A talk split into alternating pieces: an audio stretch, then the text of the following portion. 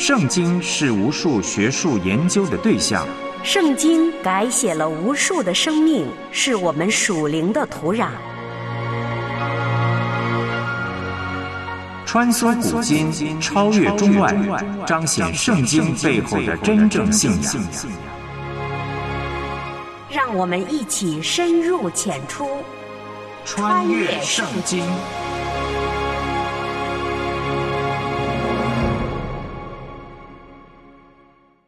穿越圣经，带你回归圣经。我是唐曼。三十年前说互联网正在改变世界。没有多少人相信，但今天再看，这个世界确实已经发生翻天覆地的变化。其中一个人已经离不开网络，甚至离不开手机，不知道算不算是变化最大的？记得九十年代初期，手机大哥大是老板、有钱人身份的象征，可今天。连小学生都能玩手机上瘾。都说互联网拉近了人与人之间的距离，随时随刻只要拿起手机打开视频，远在天涯海角的亲人都能见上面。但吊诡的是，很多人同住在一个屋檐下，却是通过发信息来沟通交流，仿佛失去了说话的功能。我们也都说，互联网打开了人的眼界，开阔了视野。你想知道什么，想了解什么，上网一搜就全都有了。照理来说，看了这么多，知道了这么多，人早该满足了，可却应验了圣经上的那句话：说，人眼看看不饱，耳听听不足，心里的欲望永远都填不满。就拿攀比来说吧，九十年代初，手里有一台大哥大手机，家里有一台电脑，都可以在人前耀武扬威一番。而今天，互联网上的攀比，那可是一个五花八门，比名牌，比奢侈品，比上百万的豪车，比千万上亿级的豪宅，除了比富炫富。现在听说又开始比命，就是比谁的出身好，炫谁的生活更加无忧。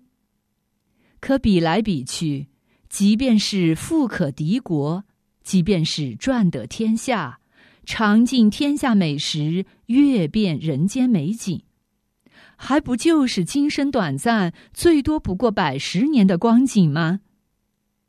谁离开这个世界的时候？还能带点什么走呢？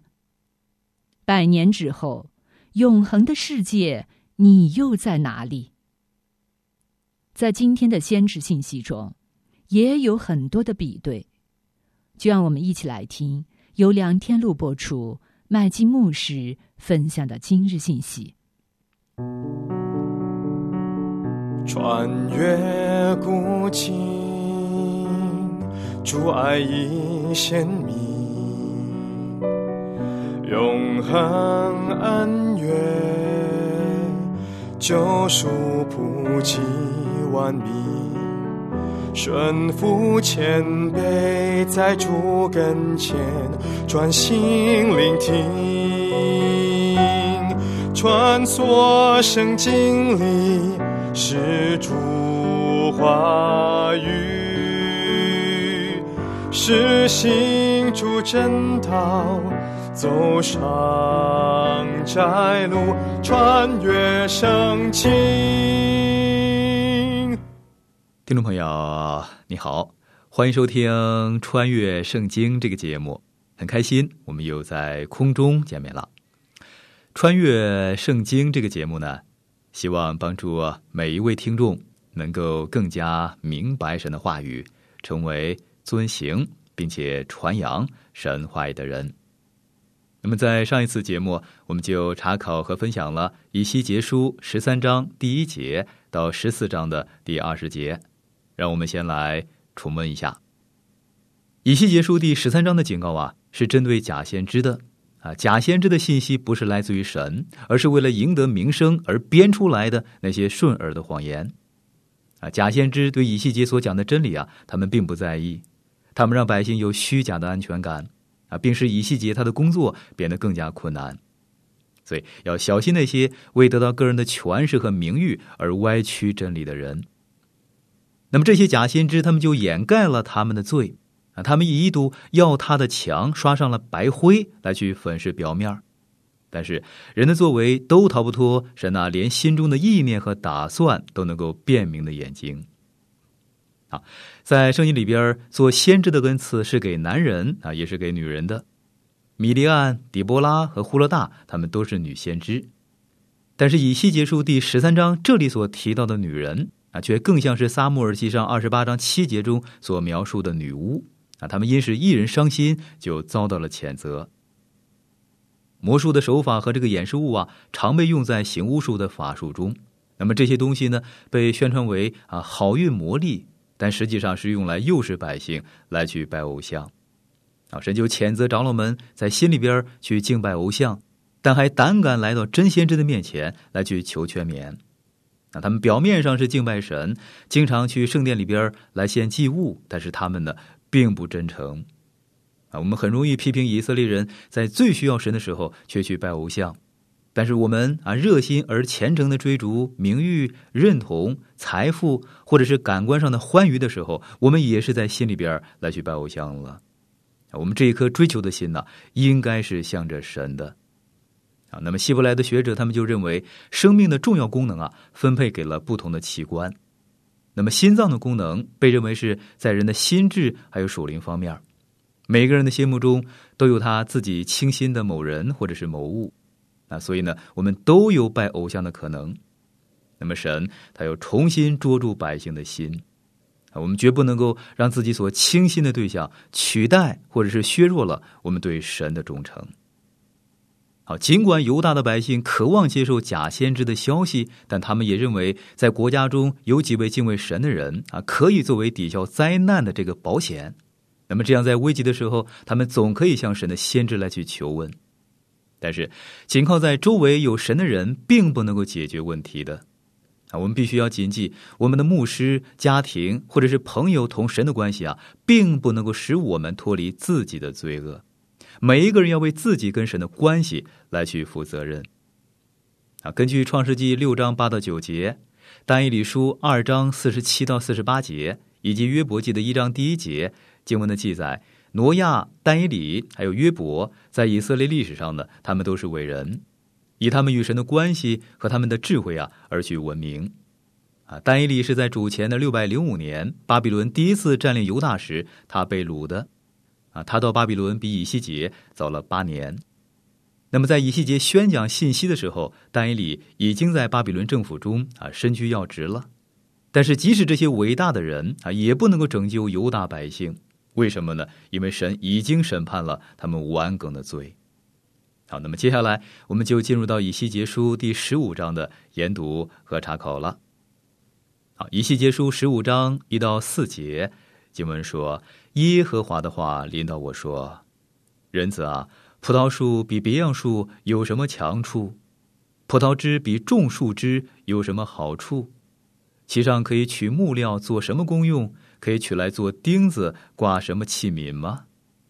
看呐，已经抛在火中当做柴烧，火计烧了两头，中间也被烧了，还有异于功用吗？”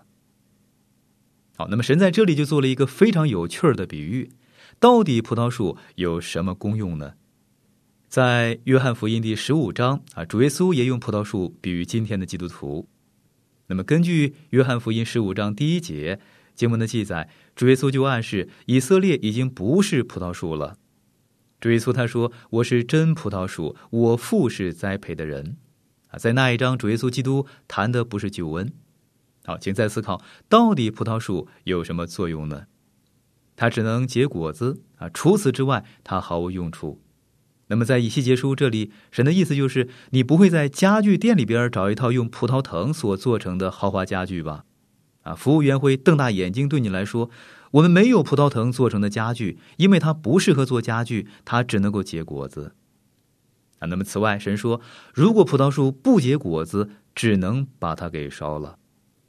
那么在约翰福音，主耶稣说，如果一个信徒不结果子，还是不会失去救恩，但是他们会被放在不结果子的那一堆里边如果一个信徒不结果子，那么神会把它放在一边在约翰福音十五章第八节，主耶稣他说：“你们多结果子，我父就因此得荣耀。”以色列百姓不结果子。于是神就说了，没有别的办法了，只能够把耶路撒冷给烧了。啊，你看，这就是神要毁灭耶路撒冷的原因。原本应该代表神的百姓，但却辜负了神的旨意了。如果你有幸成为基督徒，那么你负有重大的责任。那么，请问你脑子里边想过还有很多没有听过福音的人吗？我们这些已经听到福音的人，负有重大的使命。啊，神要我们在今天为他来去多结果子。好，以西结书十五章五到八节，经文说：完全的时候尚且不合乎什么功用，何况被火烧坏，还能合乎什么功用吗？所以主耶和华如此说：种树以内的葡萄树，我怎样使它在火中当柴，也必照样待耶路撒冷的居民。我必向他们变脸，他们虽从火中出来，火却要烧灭他们。我向他们变脸的时候，你们就知道我是耶和华。我必使地土荒凉，因为他们行事干犯我。这是主耶和华说的。撒玛利亚和犹大是因无用而被拔出原地的葡萄树枝，他们的诚意已经受到了审判了。那么不久之后呢？耶路撒冷也会被巴比伦的军队所来摧毁。那么神的百姓竟然遭受到这种咒诅啊，沦为被人所恨恶的一群。那么原因有以下的几点，那么第一就是他们背弃了神的旨意，他们抢夺别人的财产，他们谋害无辜啊，是不义就横行于社会中。那么第二就是他们恣意忘形的膜拜偶像，忘记了神的恩典而堕落了，那么必会落到参孙的下场。那么因此，我们绝对不可忘记神他的恩典啊，不可心存骄傲，乃是要在生活中啊结出圣灵的丰盛的果子。耶路撒冷的居民就如同那两头被烧的葡萄树一样，那么如今他们就面临了连中间啊也被烧毁的危险。那么神的审判就打开了百姓被罪所蒙蔽的双眼，使他们就看到了神的怒气和自己赤身露体的这样的一个真相。你看，背弃神的人必使自己的灵魂和身体啊就变成荒场了。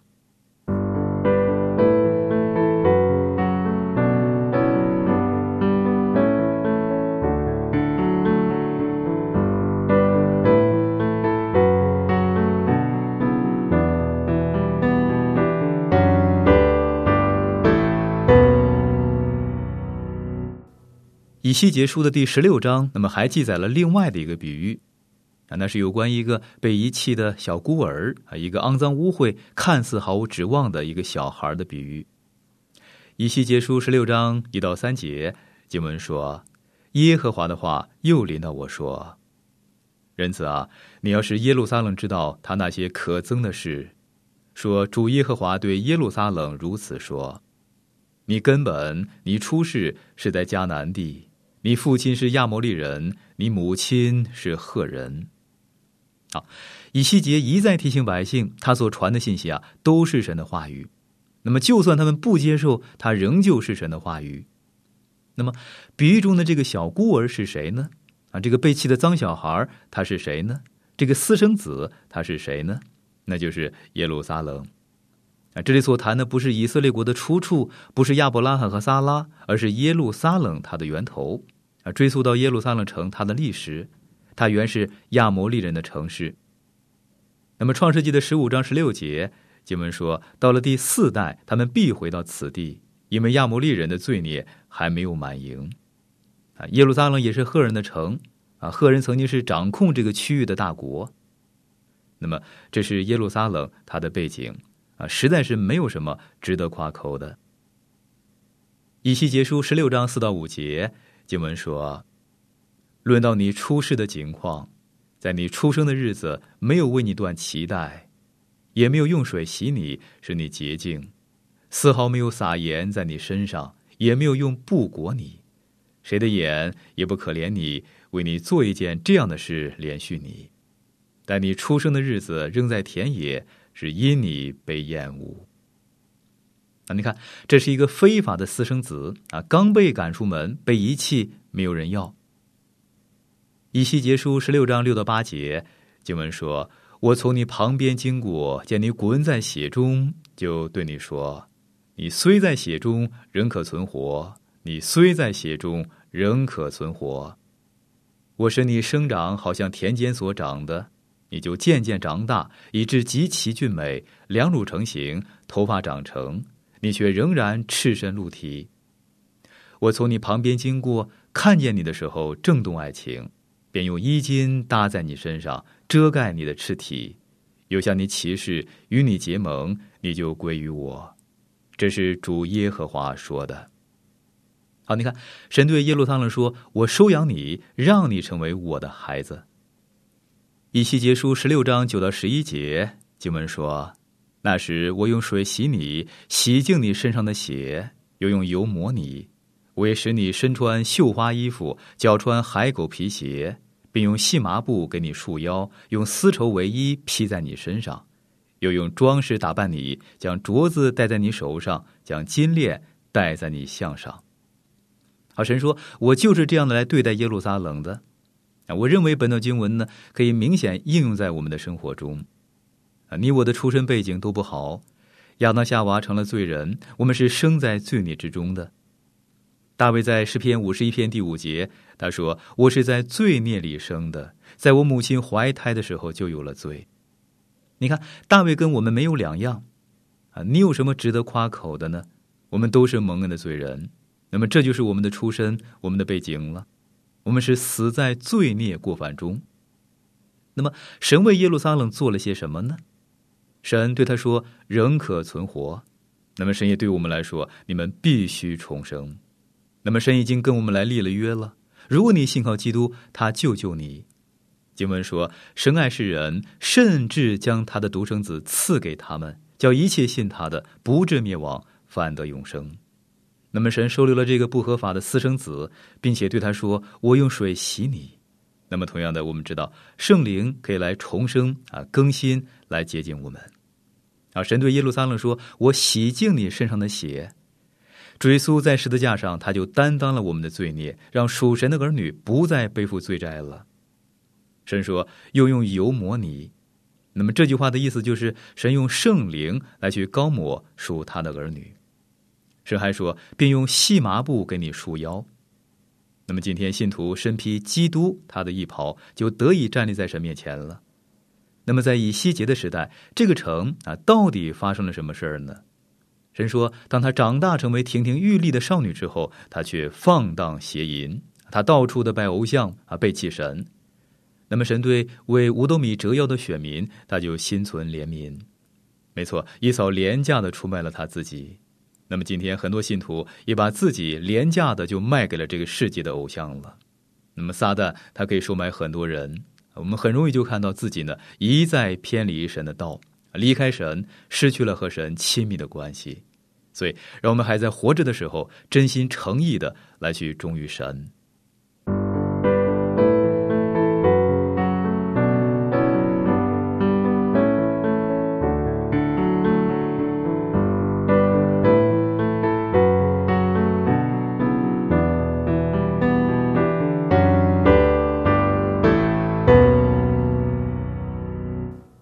期结束十六章五十三到五十五节，经文说：“我必叫他们被掳的归回，就是叫索多玛和他的众女，撒玛利亚和他的众女，并你们中间被掳的都要归回，好使你担当自己的羞辱，并因你一切所行的使他们得安慰，你就报愧。你的妹妹索多玛和他的众女必归回原位。”撒玛利亚和他的众女，你和你的众女也必归回原位。好，与第三十七章一样啊，本章第五十三节和第五十五节啊，常被异端引用啊，作为教义的一个依据。他们说，最后啊，所有的人呐啊，都会得救。那么，这又是一个以少数经文做断章取义的一个例证啊，这会造成曲解圣经、不合圣经的教导。以西结书三十七章十二节经文说：“所以你要发预言对他们说，主耶和华如此说：我的民呐，我避开你们的坟墓，使你们从坟墓中出来，领你们进入以色列地。啊，这不是指神要让恶人复活得永生，不是，而是说一个城市或者是一个国家的复兴啊，完全没有提到远古曾经在这些地方生活过的人。那么在以西结书第十六章，神说将要重建索多玛城。”我看不出那里有什么吸引人的特点，但是今天死海沿岸蓬勃的发展呢，却是一个不争的事实。在第三十七章，神他是讲一个国家，就是以色列国，他的复兴。啊，其实旧约不像新约那样的提到有关未来的启示，啊，神并没有启示旧约时代过世的圣徒有关复活的真理，也没有晓谕他们有关啊神为圣徒在天堂预备地方，将神的儿女接到天堂的这个计划。神说：“这是他对我们的计划。神从来没有对旧约的圣徒这样来说过。啊，神告诉我们，天国会降临到世上，这就是亚伯拉罕他所盼望的复活。啊，这个国家将会复兴。你不能够把新约对这个教义的发展啊解读到旧约的段落中去。然而，旧约的每一段经文也都符合新约的教导。啊，新约说的很明白，将来会有两种复活。”就是蒙恩得救的人，他们的复活，以及失丧的人啊，虽然从死里边复活，但却要面对永死的这样的一个失丧。那么，因此这里的经文是讲到一个国家它的复兴。我们读这段经文的时候呢，必须按照上下文啊，不要随便的抽出一节来做过度的引申。那么，这章用荣耀来去做结尾。经文说：“神必信守他与以色列国所立的约。”百姓的罪，他们反复的背离神啊，他们的堕落，这一切呢都不能废止啊，或者是破坏神与他们所立的约。好，一气结束十六章六十到六十三节经文说：“然而我要追念在你幼年时与你所立的约，也要与你立定永约。你接待你姐姐和你妹妹的时候，你要追念你所行的，自觉惭愧。”并且我要将他们赐你为女儿，却不是按着前约。我要坚定与你所立的约，你就知道我是耶和华。好使你在我赦免你一切所行的时候，心里追念，自觉报愧，又因你的羞辱就不再开口。这是主耶和华说的。啊，神说他不但要履行以前所立的约啊，还要和他们呢来订立新约。但可惜，今天啊，很多人没有仔细的来查考这些经文啊。如果用心来研读，他们就能够清楚的看出神对以色列国还有计划。好，我们来看以西结书的第十七章，十七章一到六节经文说：“耶和华的话临到我说，人子啊，你要向以色列家出谜语，设比喻，说主耶和华如此说：有一大鹰，翅膀大。”翎毛长，羽毛丰满，彩色俱备，来到黎巴嫩，将香柏树梢拧去，就是折去香柏树近间的嫩枝，叼到贸易之地，放在买卖城中；又将以色列地的枝子，在于肥田里插在大水旁，如插柳树，就渐渐生长，成为蔓延矮小的葡萄树。其枝转向那鹰，其根在鹰以下，于是成了葡萄树，生出枝子，发出小枝。好，神就吩咐以西结说了：“你要向以色列家出谜语啊，设比喻。为什么呢？因为百姓不听以西结所传的道啊，他就不得不用一些怪招啊来去吸引他们了。好，那么本段中的大鹰，那么是指巴比伦和当时的巴比伦王尼布甲尼撒。那么圣经的经文啊，常把巴比伦比喻成大鹰。那么耶利米在耶利米书四十八章四十节，他用大鹰啊来去比喻尼布甲尼撒。经文说：“耶和华如此说，仇敌必如大鹰飞起，展开翅膀攻击摩押。”那么耶利米书四十九章二十二节，经文还说：“仇敌必如大鹰飞起，展开翅膀攻击波斯拉。”到那日，以东的勇士心中疼痛，如临产的妇人。好，那么根据但以理书七章四节经文的记载，但以理看到巴比伦王国由海中升起啊，像一头有鹰翅的狮子。那么，所以这里的经文是描述巴比伦王尼布甲尼撒啊，他将要临到，并且折去树间的嫩枝。那么这个树又比喻谁呢？那么是指以色列国。啊，说的更明确一些，是指大卫家。啊，尼布甲尼撒将会钳制并且废去以色列不敬虔的族裔。那么这正是他对待西底家的一个手段。好，以西结书十七章第七节经文说：“又有一大鹰，翅膀大，羽毛多。这葡萄树从栽种的其中，向这鹰弯过根来，发出枝子，好得它的浇灌。”好，那么本节里的大鹰所指的，就是在当时啊还算强国的埃及，而非本章第三节中所提到的巴比伦。啊，西底家他是由尼布贾尼撒所任命的王啊，他们之间立有盟约，可是西底家他就背叛盟约啊，转向投靠埃及了。那么本节经文中葡萄树弯过根，那么就是描述西底家他投靠埃及啊，这棵葡萄树栽种在埃及的土地上，期待从埃及啊来支取力量。但是此时的埃及也自身难保啊，正处在逐渐的衰败中。尼布甲尼撒他攻下埃及，毁灭埃及，使埃及就臣服于他了。那么西底家拒绝向巴比伦来进贡，反而借着向埃及王求援而背叛巴比伦了。那么神曾经通过耶利米亚就屡次来强调，犹大只有侍奉巴比伦王，那么才能够得以继续的生存。但是愚蠢的西底家他却没有尊重神。啊，反而向埃及军队啊来去请求援助，那么因此犹大最终被巴比伦给歼灭了。那么由此可知，神的话语是最高的权威。那么圣徒在生活当中啊，应该以神的话语作为中心的。好，我亲爱的朋友，今天的节目时间就到了，我们要先停在这里了。啊，如果您对节目中我所分享的内容有什么不太明白的地方，那么欢迎你啊来信询问。我们会很乐意的为您再去做说明。如果在你的生活中有什么难处，也请让我们知道，我们可以在主里彼此纪念和带到。好，我们下次节目时间空中再会了，愿神赐福给您。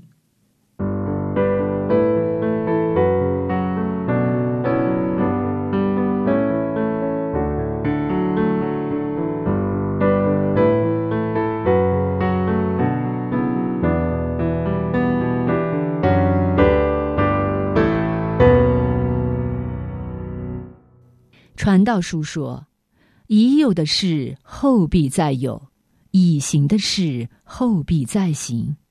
日光之下并无新事，可不是吗？